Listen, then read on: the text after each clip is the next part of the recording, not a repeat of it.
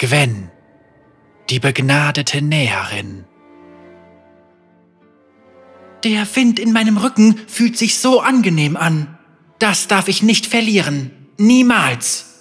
Gwen. Als ehemalige Puppe, die durch Magie lebendig wurde, führt Gwen jene Werkzeuge, die sie einst schufen. Jeder Schritt ist erfüllt von der Liebe ihrer Schöpferin. Gwen hält nichts für selbstverständlich.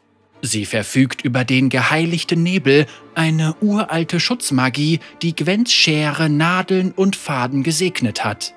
Ihr ist so vieles neu, aber Gwen hat sich mit Freude dazu entschlossen, für das Gute in dieser kaputten Welt zu kämpfen. Gwen stammt aus der Region Schatteninseln und nimmt im Spiel die Rolle des Kämpfers wahr. Und das ist ihre Hintergrundgeschichte. Gwen, die begnadete Näherin. Im längst vergangenen Königreich Kamavor gab es einst ein Dorf, dessen Bewohner weit abseits des Throns lebten. Hier in diesen ländlichen Siedlungen fertigte eine Näherin ihre geliebte Puppe namens Gwen. Der Teil ihrer Vergangenheit, an den sich Gwen erinnern kann, ist voller Liebe. Die Näherin und ihre Puppe verbrachten ihre Tage mit Handarbeiten. Häufig ruhte die Schere in Gwens unbeweglichen Händen, während ihre Schöpferin in der Nähe mit Nadel und Faden zugange war. Nachts hockten die beiden unter dem Esstisch, wo die Näherin Gwen zu improvisierten Duellen herausforderte. Das Klirren von Besteck gegen Schere hallte in der von Kerzenschein erleuchteten Küche wieder. Mit der Zeit hörten die Spiele jedoch auf und das Licht erlosch.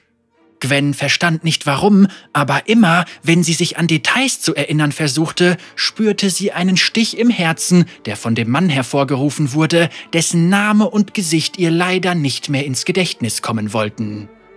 Während die Gezeiten langsam ihre Erinnerungen hinfortwuschen, lag Gwen jahrhundertelang reglos, still und vergessen da. Dann, eines Nachts, öffneten sich ihre Augen.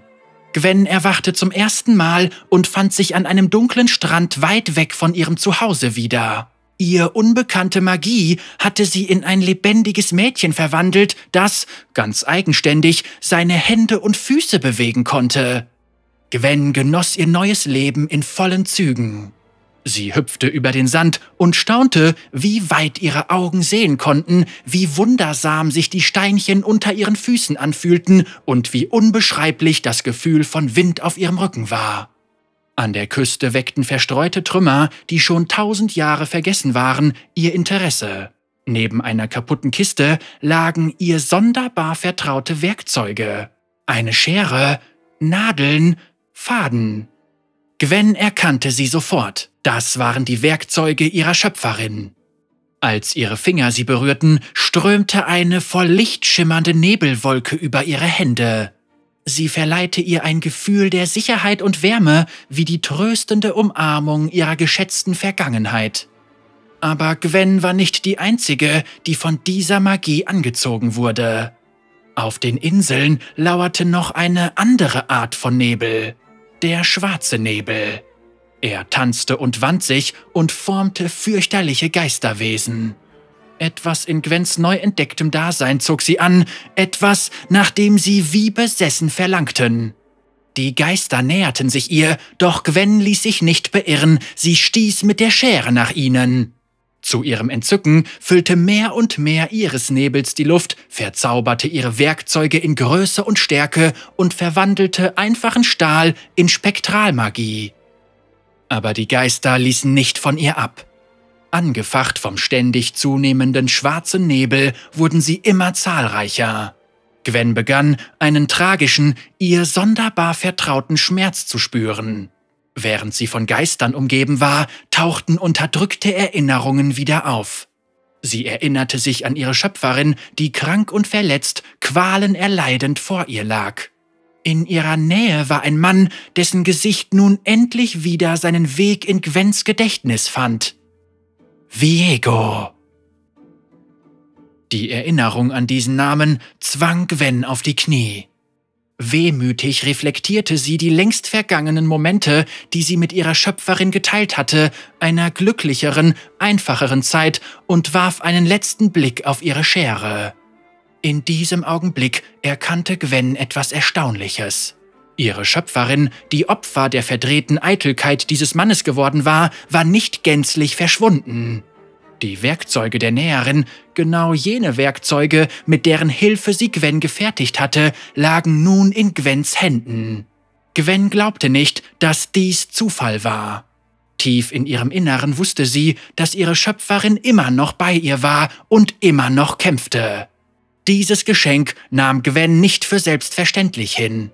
Mit Nadeln und Faden in der Hand sponn sie Wolken von geheiligtem Nebel, um die wimmelnden Geister zurückzudrängen in Erinnerung an jene glücklichen Nächte, in denen ihre Schöpferin mit ihr große Schlachten unter dem Esstisch ausfocht, ließ Gwen die Schere schnelle und heftige Schlitzer vollführen. Und bald waren die Geister verschwunden. Trotz ihres Sieges spürte Gwen, dass dies nur der Anfang sein sollte. Sie spürte, dass zwischen den Geistern und Viego eine Verbindung bestand und dass beide für die Ausbreitung ungeheuerlichen Schmerzes verantwortlich waren. Sie hatte keine Zeit zu verlieren. Ohne Umschweife beschloss sie, dem schwarzen Nebel zu folgen und ihn um jeden Preis aufzuhalten. Gwen rechnete damit, dass ihr Unterfangen äußerst mühselig werden würde, doch sie genoss jede Sekunde ihres lebendigen Daseins, denn wer wusste schon, wie lange dieser Segen noch anhielt. Gwen hat eine einzigartige Chance auf Leben erhalten und ist fest entschlossen, eine unerschütterliche, positive Kraft im Kampf gegen jegliche Widrigkeiten darzustellen. Das Ziel ihrer Reise durch Runeterra ist es, all jenen, die verletzt wurden und leiden, die Freude am Leben zurückzubringen. Für Gwen ist jeder Augenblick wertvoll, jeder Schritt wird mit einem Ziel vor Augen gesetzt.